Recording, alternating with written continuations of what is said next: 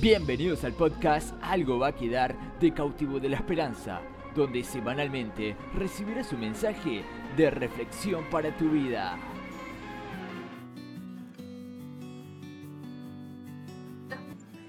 ¿Cómo estás? Qué bueno. Muy bien, ¿ustedes? Bien, bien. Bien, por suerte, bien. gracias por venir. Sé que estuviste corriendo.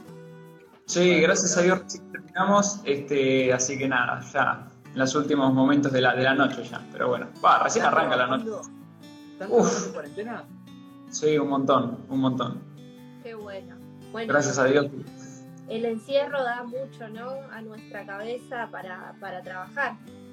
Sí, la verdad que sí, hay un montón de gente que está literalmente saltando por las paredes. eh, hay gente que no aguanta más, que cada anuncio del presidente es una tortura, eh, porque por ahí está esto de la esperanza que se juega un montón, ¿no? De agarrar y decir, bueno, será el anuncio de que se flexibiliza un poco y no, y dos semanas más, y otras dos semanas, y otras dos, y la cabeza empieza a jugar mucho.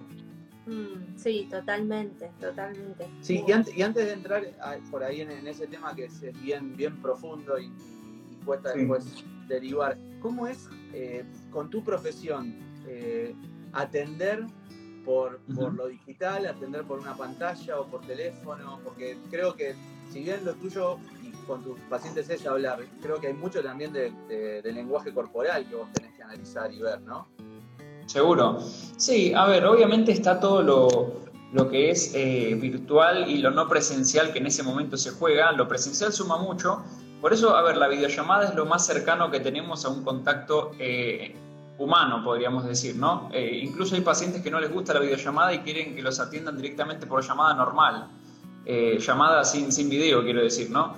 Y fíjate qué curioso, porque por ahí son permeables al contacto cara a cara, pero a lo que es en sí el video no, se resisten. Y hay un montón de cosas que por ahí uno lo dificulta. Ni hablar, lo primero, la barrera principal es la señal. Si vos estás en algún lugar donde ellos tienen mala señal, se te ve pixelado. eh, obviamente el, el ambiente de la casa, por ahí no están en un consultorio donde pueden por ahí, si lo necesitan, hablar de lo incómodo que es vivir con su familia, porque está la casa al lado, es un monoambiente. Hoy justo tuve un paciente que me decía, no puedo hablarte mucho de mi relación personal porque está mi novia acá a medio metro. Así que no Claro, podía. No, está complicado. Espera que me voy a la calle. Sí, no, no, no se puede. Claro. Che, Fran, gracias por tu tiempo, por venir. Por y favor. bueno, sabemos que los videos cautivos eh, se graban, pero después se siguen reproduciendo un montón, ya en un montón de lados. Genial. Así que eh, cualquier cosa pueden seguir en el Instagram de, de, Por esto vine. de Por esto Por esto vine. vine. Ahí está. Sí, para los que recién se suman, licenciado en psicología, Fran, eh, junto con su esposa, Sofi también.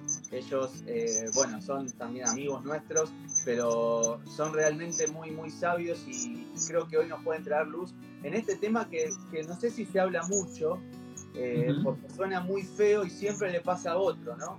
Que es eh, Sí. el tema del suicidio, más que nada las tendencias o los pensamientos. Eh, yo me, me- me- me armé un montón de preguntas, pero quiero dejarte a vos a ver que, Sí. que nos cuentes un poco cómo lo ves. Yo leí y, y ya te dejo hoy antes de, de conectarnos. La Organización Mundial de la Salud lo pone como la segunda causa de, Sí. de decesos. Y lo que el, el- el grupo que más afecta son los que más esperanza deberían tener, los, los que más fuerza deben tener, que son los jóvenes. Eh, Sí. Pero bueno, a mí me llamó la atención esto y digo, bueno, ¿qué, ¿cuál es la visión que, que- que vos tenés de esto? ¿Qué pensás? Bien, a ver, con respecto al suicidio hay un montón de causas, lamentablemente, ¿no? Ojalá fuese una sola, porque se podría trabajar solamente, ojalá no fuese ninguna directamente, mejor dicho, ¿no? Pero eh, lamentablemente hay un montón de causas que, son eh, predisponentes para el suicidio. La mayor causa en sí es la desesperanza. Eh, la desesperanza de un mundo que no puede cambiar, una sociedad que no puede cambiar, una persona que no es aceptada y que piensa que no va a ser jamás aceptada por su familia, su entorno, sus amigos, un trabajo que, no, que se perdió y que quizás por la posibilidad de eh, no poder acceder a un nuevo trabajo, porque ya, es gran, porque ya una persona es grande, supongamos, un hombre que fue operario en una fábrica, 40 años. Lo despiden porque ya no puede cumplir funciones, porque lo reemplazan por una máquina, tiene como 50 y pico de años, ¿dónde me van a tomar? Soy un inútil. entre otras muchas cosas, por supuesto, ¿no? Pueden desembocar en un suicidio. Eh, estamos hablando a grosso modo, ¿no? Un poco de todas las áreas que pueden, que pueden eh, surgir, digo. Una frustración amorosa, eh, una, un duelo, digamos, la imposibilidad de seguir la vida sin esa persona, ¿no? Puede ser un hijo, puede ser una pareja, puede ser un padre, etcétera, ¿no? Y te hago una pregunta, Fran, porque se da últimamente en muchos jóvenes, adolescentes, este tema de, de, pensar, de que se les pasa por la cabeza ¿Cómo uno puede ayudar? ¿Cómo uno puede ayudar? Sí, a ver, formas hay muchas en sí para apoyo en caso de suicidio. La primera y la más importante, eh, que creo que cada... Eh, a ver, vos lo preguntás a nivel eh, profesional o a nivel cotidiano, hogareño. Sí, sí, cotidiano, una mamá, una hermana iglesia, cómo uno puede acompañar. Y está bueno, perdón, eh, que me meta esto que decís, Fran, esta pregunta, porque no son temas que hay que esconder en casa ni tapar. Eh, por eso está buena la pregunta de Fran. Uno puede hacer algo en lo cotidiano, en el plano no profesional, pero siempre tiene que haber ayuda profesional en estos casos. Pero sí, es, eso solamente, sí. Sí, como se, se habla de por ahí, eh, un tema muy delicado, ¿no? Como es la puesta en juego de la vida en sí. Em, en lo cotidiano lo que se puede hacer es armar un dispositivo de ayuda, una red de apoyo, se le dice en psicología, em, para la persona que está pasando periodos de, eh, o con ideas de suicidio. ¿no? ¿Qué es una red de apoyo? Bueno, es familia, amigos, eh, no sé, supongamos conocidos, etcétera, etcétera, una pareja de la persona, eh, armar un dispositivo para que la persona se encuentre contenida. Porque si la desesperanza es la cuestión que afecta a, las personas que quieren suicidarse, hay que ver de dónde proviene esa desesperanza. ¿En qué la persona está desesperanzada? En no conseguir un trabajo, en que no va a poder cambiar su vida, en que no va a poder cumplir sus sueños, cosas, o hay un montón de cosas eh, que son eh, predisponentes, ¿no? Pero armar un dispositivo en este sentido es, una de las cosas más efectivas. Por supuesto, también a nivel profesional, eh, que la persona acceda a una terapia psicológica, siempre, siempre, siempre, es algo que recalco con mis pacientes, eh, siempre acompañada de una terapia psiquiátrica, porque las ideas de suicidio, eh, cuando, se, mm, eh, cuando se tratan con medicamentos, suelen evaporarse más rápido y ahí es donde el psicólogo puede intervenir para devolverle a la persona las ganas, digamos, no sé si, si mágicamente, pero sí llegar a un punto en el que las ganas de vivir pueden reflotar, digamos. Claro. Está, bueno esto. Eh, vos decías esto de, la, desesperanza, ¿no? No sé si se puede asociar con, depresión, con una visión totalmente negativa. ¿Está bien o, son dos cosas distintas? Buena pregunta. Eh, y me olvidaba, primero respondo un cachito más de lo del anterior. Eh, hay muchos grupos, como por ejemplo en las iglesias. los grupos de las iglesias, por lo general, tienen como un buen dispositivo armado en lo que respecta a la cobertura de la gente. Entonces, una iglesia puede ayudar mucho a una persona a salir adelante en esto de la contención, el apoyo, el acompañamiento. En ese sentido, las iglesias tienen un buen dispositivo. Y con esto que decís, Puni, que está buenísimo, eh, depresión no quiere decir suicidio. Te sorprenderías de la cantidad de veces de, gente que, pasa por periodos depresivos, pero que no se le pasa por la cabeza eh, la idea de suicidarse. Eh, hay que establecer, hay un, una mala asociación de está depresivo, se suicida. No, no necesariamente es eso. Hay estadísticas que confirman que, creo que si no me equivoco, de 3 de cada 10 personas con depresión eh, se suicidan e incluso lo hacen para llamar la atención. No es un suicidio eh, que quieran consumar realmente, sino que es un llamado de atención para el entorno. Claro. Qué, bueno esto que decís, porque me preguntaba en mi cabeza qué, qué diferencia hay entre una persona que está depresiva y otra que está depresiva y opta por intentar este, quitarse la vida, ¿no? Y creo que, bueno, este clic que vos estás diciendo, creo que hay algo más de fondo que, que una tristeza o una depresión y es esta desesperanza. Eh, y, otra cosa que, que, pensaba y te quería preguntar, Vos me, decías recién esto de, que una persona se puede ir notando en la familia que está entrando en estos pozos. Eh, ¿Hay algunos signos que a nosotros nos pueden ayudar a decir, está en una depresión o esto ya se está yendo de las manos? ¿Cómo puede identificar? Buenísimo. Si se trata de una depresión, eh, para hacer la, no sé, ¿cómo sería la, sí, la diferencia en sí? eh, en depresión, la persona por lo general trata de eh, no formar parte de vínculos sociales, trata de aislarse, tiende a quedarse sola, las actividades que realizaba y que disfrutaba no las quiere hacer más. Por ejemplo, si le gustaba jugar al fútbol los viernes, deja de ir a jugar al fútbol. reuniones familiares, no le, decide no asistir. Estamos hablando acá de depresión, ¿no? por ejemplo, todas las actividades que puedan llegar a algún, que puedan llegar a algún disfrute dejan de, de realizarse. También en sí, no solo esto, sino que todas las actividades, tanto comer una hamburguesa, dejan de tener significado, por ejemplo. A nosotros por ahí nos encanta comer hamburguesas, o si sos vegetariano, comer ensalada, no sé, supongamos. Este, te encanta, bien, perfecto. Cuando estás pasando por periodos depresivos, la depresión impacta tanto en la vida que todas las cosas que puedan llegar a producirte satisfacción dejan de hacerlo. Ahí tienes otro, otro significado, porque las ideas de la depresión son tan avanzadas, tan graves de estoy triste, estoy deprimido, estoy mal, que todo lo que pueda llegar a ser significativo y beneficioso deja de serlo. Y en suicidio, eh, los parámetros en sí son otros. Por ejemplo, la persona que quiere, porque hay dos tipos de suicidas. Está la persona que quiere suicidarse, entre comillas, para llamar la atención del entorno, para modificarlo, y la persona que realmente quiere terminar con su vida terminantemente eh, sin dar aviso. Ahí tenemos una diferencia las personas que no... ¿Estoy viviendo muy rápido o estoy bien? Estás perfecto. ¿Sí? Estás perfecto. Genial.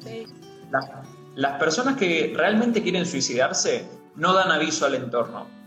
Las personas que tienen un plan armado, ojo con eso, porque son las que realmente puedan llegar a consumar un suicidio. O intentarlo al menos. Son aquellos que no dicen nada. Por ejemplo, el famoso caso de Robin Williams. Aparentemente estaba todo bien, él no dio aviso de nada y de un día al otro se suicidó. Nunca dio aviso. Entonces, los que avisan son los que llaman la atención, los que quieren decir, che, mira, me está pasando esto, ayúdame que estoy. Es una forma de, como no lo pueden poner en palabras, lo dicen mediante esa manera, obviamente recontra errónea, pero es su manera, ¿no? Sí. Y, y, cuando decís llamar la atención, no en una manera negativa de quiero llamar la atención porque quiero ser el centro del mundo, sino porque realmente están pidiendo ayuda y no saben cómo. Exacto, sí, sí. Es una forma de decir, necesito ayuda, no sé cómo hacer para solucionar tal cosa, no tengo a nadie a mi alrededor. Por eso está bueno siempre esto que digo de crear el dispositivo de, apoyo, de la red de apoyo. Si por ejemplo es una mamá que ve eso en su hijo, la red de apoyo, ¿qué sería para ella? Además de, una mamá que está ahí todo el tiempo, constantemente. no escuchar solemos no escuchar ¿no? a nuestros padres. O sea, vos me decís, eh, la madre que quiere crear la red de apoyo para el hijo. Claro, como yo veo a mi hijo que está en ese estado, o sospecho que está en ese estado, y no quiero jugármela, que, que pase algo más. Vos decís que las iglesias tienen un, buen sistema, ¿a quién puedo contactar? ¿Rodearlo de amigos? ¿Cómo sería? Sí, a ver, este, se puede desde un montón de lados. Hay eh, el colegio, por ejemplo, obviamente en esta situación de pandemia ha estado muy peculiar, pero si fuese una situación normal, la escuela sería un buen medio de, contención, ¿no? Algún, eh, tanto la dirección como los docentes, como los compañeros de curso, obviamente, pueden apoyar a, a este chico o a esta chica, a estos niños que, que realmente quieran llevar a cabo esto, ¿no? Niños o adolescentes. Eh, desde, desde una madre, por ejemplo, puede ser también la red de apoyo de la familia eh, o, en todo caso, algún grupo. No, creo que no hay tantos grupos de, eh, de prevención de suicidio, si no me equivoco. No he visto tantos, o al menos. sí, más por ahí patologías relacionadas a autismo, cosas así hay mucho en Argentina. Pero prevención del suicidio, me parece que no hay mucho invertido en eso. Y es, es duro, imagino algún familiar que está pasando por eso, es durísimo. Sí, y, pensaba, ¿no? Obviamente no vamos a hacer de esto una consulta y, les recomiendo, y si no están viéndolo ahora, pero lo van a ver después, que puedan, bueno, pegarse una vueltita por el, por el Insta de los chicos, ahí por esto vine, pueden ahí consultarles o, contactarlos. Eh, ¿Cómo se empieza una reconstrucción de la esperanza eh, en alguien que perdió, el, como dijiste vos, me, llamó tanto la atención esto de perder el gusto por los placeres aún más básicos, no tiene sentido. Y si eso no tiene sentido, entonces, ¿para qué? ¿Cómo se comienza a reconstruir esto? Bien. A ver, sí, como te digo, este, lo ideal siempre es hacerlo mediante una terapia. Eh, por ahí el psicólogo o la psicóloga pueden ayudar al, paciente a, recuperar esa esperanza. ¿Cómo se hace en principio? Bueno, como dije por ahí un cachito antes, con el trabajo de un psiquiatra que recomienda un medicamento, el medicamento tiene un efecto, entre comillas digo mágico, pero es muy, muy efectivo de quitar o reducir las ideas de suicidio y reducir, reducir perdón, la impulsividad, que es lo que más lleva también a tomar una decisión de estas. Sin ir más lejos, tengo un paciente que fue el último que acabo de atender, eh, que tiene ideas de suicidarse hace bastante, pero eh, gracias a Dios hoy justo hoy me dijo que lo está dudando en hacerlo, eh, lo cual es muy bueno porque antes tenía unas ideas bastante marcadas de decir, la vida no tiene sentido para mí, tengo ganas de cambiar todo, tengo ganas de dejar de sufrir. Eh, y ahora está dudando en hacerlo, lo cual es excelente. Y entonces, ¿cómo se cambia? Devolverle de a poco a la persona, primero que nada es tirar abajo las ideas de desesperanza. Esto de que nada va a ser igual, de que nada va a volver a ser igual, de que todo va a seguir así. La gente ve las cosas como en una especie de, em, de barrera que no se va a poder saltar como hasta acá llegamos y no se puede superar esto. Bueno, eso es lo que tiene que hacer el psicólogo. Preguntarle al paciente, ¿por qué pensás que no se va a poder cambiar? Por esto y por esto otro. Pero esto y esto otro, ¿no podría ser así? Ah, no lo había pensado de ese lado. Y cuando ya te dicen no lo había pensado de ese lado, ya vuelve un poco, da lugar a la esperanza para que se meta de vuelta. Es, es tirarle abajo los pequeños eh, fundamentos que tiene, obviamente ideas erróneas en base a toda la situación de suicidio ¿no? que, que vienen en la cabeza. Claro. Claro, y, está bueno esto que, decís que se puede reconstruir todo este estado. Eh, Seguro. ¿Dónde juega la fe en todo esto? ¿Es, un componente que vale la pena reflotar en la persona o esto es totalmente racional? ¿Cómo, cómo lo ves? Yo creo que sí, este, que es importante la fe. La fe justo lo podemos relacionar con la esperanza, ¿no? Eh, la fe como aquello que, a ver, no digo fe, porque hay gente que por ahí eh, es muy reacia a, todo el tema eh, de Dios y, todo ello, y, por ahí uno lo puede decir desde el lado de la fe como por el lado de la esperanza, decirle, bueno, mira, eh, tener fe es tener esperanza. ¿En qué? Bueno, por ahí te dicen, yo no quiero tener fe en Dios. Bueno, está bien, no tengas fe en Dios, pero tenés fe en que las cosas pueden cambiar, tenés esperanza en que las cosas pueden cambiar. a partir de ahí se puede llegar a utilizar. Y está buenísimo esto que dijimos hace un rato, de que las iglesias tienen un componente bastante bueno en el soporte emocional de una persona, eh, porque la gente, justo hoy me decía mi paciente, cuanto, y justo me, acordaba porque dije esto lo voy a guardar para decirlo a los chicos después, eh, cuantas más ganas tengo de suicidarme es cuanto más pienso, eh, perdón, lo voy a decir de vuelta, tengo más ganas de suicidarme o pienso más en ello cuando estoy solo, cuando estoy totalmente solo, dice. Y el, el muchacho, el hombre, vive solo en su casa, pero cuando está con su familia y con sus hijos, automáticamente esas ideas desaparecen. ¿Por qué? Porque está disfrutando un momento. Esas ideas se corren porque está disfrutando de su familia, de comer un asado, de abrazar a sus hijos, eh, y eso es lo que lo hace dudar de llevar a cabo eh, tal hecho, ¿no? Y ahí está donde juega la esperanza y la fe en cambiar la vida. Claro. Qué bueno.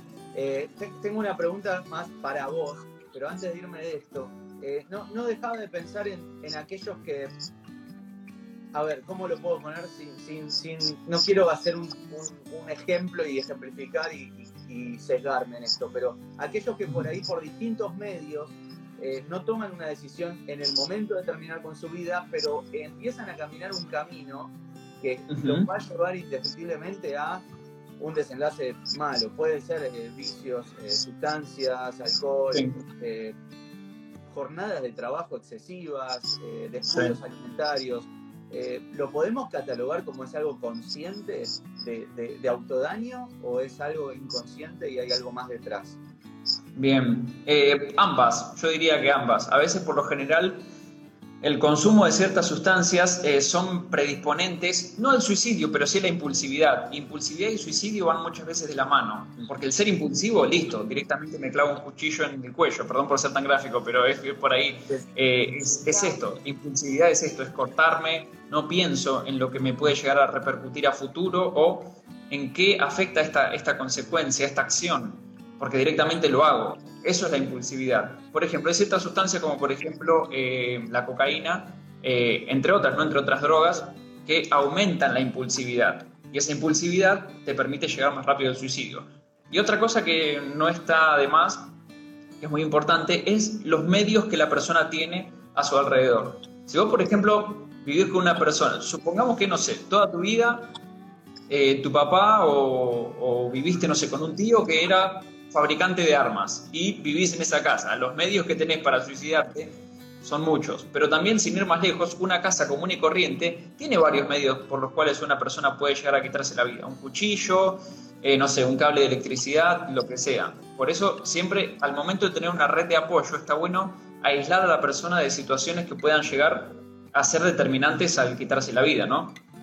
Y te hago una pregunta, Fran, ¿y es necesario hablar todo el tiempo para apoyar a la persona o hay momentos donde no hay que hablar y mm. hay que, no sé, acompañar sentado, no sé, viste que a veces uno cuando alguien está mal eh, habla, habla, habla como para, y la persona quizás no quiere recibir una charla de, ayuda, ¿Qué, qué es lo que se recomienda? en general para, afrontar estos casos? A ver, eh, está bueno darle a la persona sus momentos para pensar, pero siempre acompañado, siempre estando con gente alrededor. Eh, como, como me dijo mi paciente hace un rato, cuando estoy solo tengo ganas de, suicidarme porque pienso en hacerlo. Eh, por ahí no está bueno, como decís vos, sobrecargar a la gente de, de palabras de, de, afirmación o palabras de ánimo, porque en algún punto la persona está bueno que piense por sus propios medios, porque en algún punto podría pensar, bueno, no me suicido porque los otros me taladraron la cabeza, pero ¿qué pasa cuando esa persona esté sola en algún momento y tenga que pensar por sí misma? Y bueno, lo hago, ahora no hay nadie. Entonces, está bueno que la persona tenga su espacio para pensar por sí misma todo lo que los demás le dijeron, hacer una pausa, que la persona se siga quedando alrededor de esa gente, pero pensando por sí mismo. ¿Se entiende? Sí, sí, sí, sí. Sí, porque a veces uno quiere, viste, llenarle la cabeza y, la verdad que termina siendo contraproducente. Recién contaste algo que para vos sonó normal y lo seguís diciendo, pero para nosotros es, algo fuerte. recién estuve con un paciente, recién, y, y, es como que te imagino a vos siendo el arquero en la final del mundo, te van a patear un penal y si te lo hacen perdemos, porque quizás sos la última contención de, temas que son realmente pesados. ¿Cómo haces vos para no caer o que, o que eso no quede en tus hombros? ¿Haces algo después? No sé, la verdad que no se me ocurre qué podrías hacer, pero ¿cómo, cómo haces para sobrellevar esta tensión? Sí, a ver, por supuesto que no es algo fácil. Eh, porque por ahí vos sabés que viene ese, ese día. No, obviamente uno no se castiga ni se preocupa por el día de, uy, tengo que hablar con este paciente que se quiere suicidar. En algún punto uno como psicólogo puede hacer lo más que pueda, obvio, porque me sentiría quizá con culpa si no hiciera lo más que puedo. Y estoy haciendo lo mayor que puedo hacer, pero al fin y al cabo la decisión final la tiene la persona. Yo puedo crear una red de apoyo a su alrededor, yo es más, me estoy comunicando con su familia, eh, aumenté el número de sesiones, cuando la persona no puede pagar una sesión, tiene que venir igual por un tema de que no hay problema en lo económico, porque lo que más importa es la vida, en este caso de la gente. Eh, igual de todas formas son impecables con el pago, pero bueno, em, la gente en este caso, la familia, eh, me manda mensajes todo el tiempo, yo estoy para responder esos mensajes. Si él me quiere mandar un mensaje, lo puede hacer en cualquier horario porque eh, con estos pacientes eh, está abierto el canal de comunicación de decirle, mirá, si me querés llamar a las 3 de la mañana porque tenés ganas de suicidarte, hacelo porque yo voy a estar del otro lado. Quizá medio dormido, pero voy a estar. Em, y obviamente, como te digo, quizás pesa un poco, pero al fin y al cabo la decisión final la toma la persona. Yo podría decir, yo hice todo lo, lo posible, por haberlo hecho, y eso es algo que nos enseñaron de que no, no deberíamos quedarnos con culpa si la persona eh, lleva a cabo un, suicidio. Lamentablemente hay que pensar un poco de esa forma, ¿no? Porque por ahí después eh, te tocan otros pacientes que, tengan que pasar por la misma circunstancia y ya tengas una predisposición negativa a eso. Y quizás podrías ayudar por mucho menos a una segunda persona, eh, porque la primera que te tocó justo, lamentablemente estaba muy pasada de, de cosas y quizás con mínimas intervenciones la segunda persona que tiendas con problemática de suicidio salga más rápido del tema. Claro. Qué bueno, che. Estamos hablando con Fran, licenciado en psicología, para los que se fueron sumando, hubo recambio ahí. Eh, bueno, hoy el tema que, nos convocó fue esto de tendencia de suicidio, cómo podemos abordarlo, qué, qué, qué señales podemos encontrar en las personas que están pasando por esto. Eh, y, sin irme de vos, Fran, ¿cómo, descubriste tu vocación? Porque la verdad que es, una profesión, eh, es, mucha carga de estudio, muy intensa. Aquel que quiera disfrutar de la vida no elige ser psicólogo porque es, realmente, me imagino yo, ¿no? Eh, pero ¿cómo, ¿cómo, lo descubriste? ¿Se descubrió vos? ¿Vos lo descubriste la psicología? Mira, este, primero, a ver, no sé si te corrijo, pero sí te doy mi, visión del asunto. Yo creo que uno puede llegar a disfrutar la vida siendo psicólogo, depende cómo lo veas. Eh, depende el área de trabajo que elijas también. Por ejemplo, a mí me gustó mucho tiempo la psicología del deporte y no la ejercí por un tema de que en Argentina no está tan en boga como por ejemplo en Estados Unidos. Pero es una profesión hermosa en la cual por ahí estás todo el día en contacto con los futbolistas o con los eh, basquetbolistas o el deporte que sea y es hermoso porque les enseñas estrategias eh, de concentración, estrategias de estar con la mente en el juego, como quien diría, ¿no? Eh, y no distraerse, cosas así que están muy buenas y por lo cual se gana muy bien también. Eh, por ejemplo, ahora que la, vida, Dios me llevó a atender pacientes de, forma clínica, en consultorio, que antes me había negado rotundamente a hacerlo porque no quería, me di cuenta que es una muy buena experiencia y, y es como, yo siempre que tengo mi jornada laboral, siento que cada paciente es como una película, eh, que cada, cada uno tiene su historia, que cada uno tiene eh, sus detalles y está bueno que, eh, que, al construir la historia de cada uno, ellos se sienten importantes. cuando uno, por ejemplo, se acuerda el nombre de una tía que él mencionó hace 30 sesiones, por ejemplo. Ah, sí, tu tía Gladys. Ah, mira cómo te acordaste de mi tía Gladys. Bueno, entonces la persona se siente importante. No es que se siente importante, pero sí se siente escuchada. Eh, y eso, es, está muy bueno porque eh, uno disfruta eh, haciendo sentir cómoda a la gente. Yo, por lo general, a mis pacientes les creo un dispositivo o un, espacio en el cual ellos pueden sentirse tranquilos. Ahora en lo virtual, más todavía. Algunos en la sesión toman mate y me dicen, che, ¿se puede tomar mate? Y digo, por supuesto, primero que estás en tu casa. Segundo, que estamos en lo virtual. Si querés, no hay ningún problema. Y están recómodos. y eso está bueno. ¿Y cómo elegí la profesión? en el colegio me decidí al final eh, había visto, encima justo era la película de Patch Adams, eh, de, Robin Williams, que no tenía nada que ver con psicología, pero él era como una especie de payamédico. Eh, y me encantó esa idea de, hacer sentir feliz a la gente, de hacerla sentir cómoda. Yo soy un poco payaso a veces con ciertas cosas, pero me gustó esto de la profesión, de decir, desde la profesión puedo hacer que la gente se sienta feliz, que sus problemas, no sé si se, que se vayan, porque la vida es tener problemas muchas veces, pero sí ver los problemas de otra, de otra manera. Y me decidí con, con esa película que vi, que justo la vi en la materia de psicología, y dije, a ver qué tal psicología en, en la universidad, y me gustó el plan de estudios, y bueno, y el resto es historia.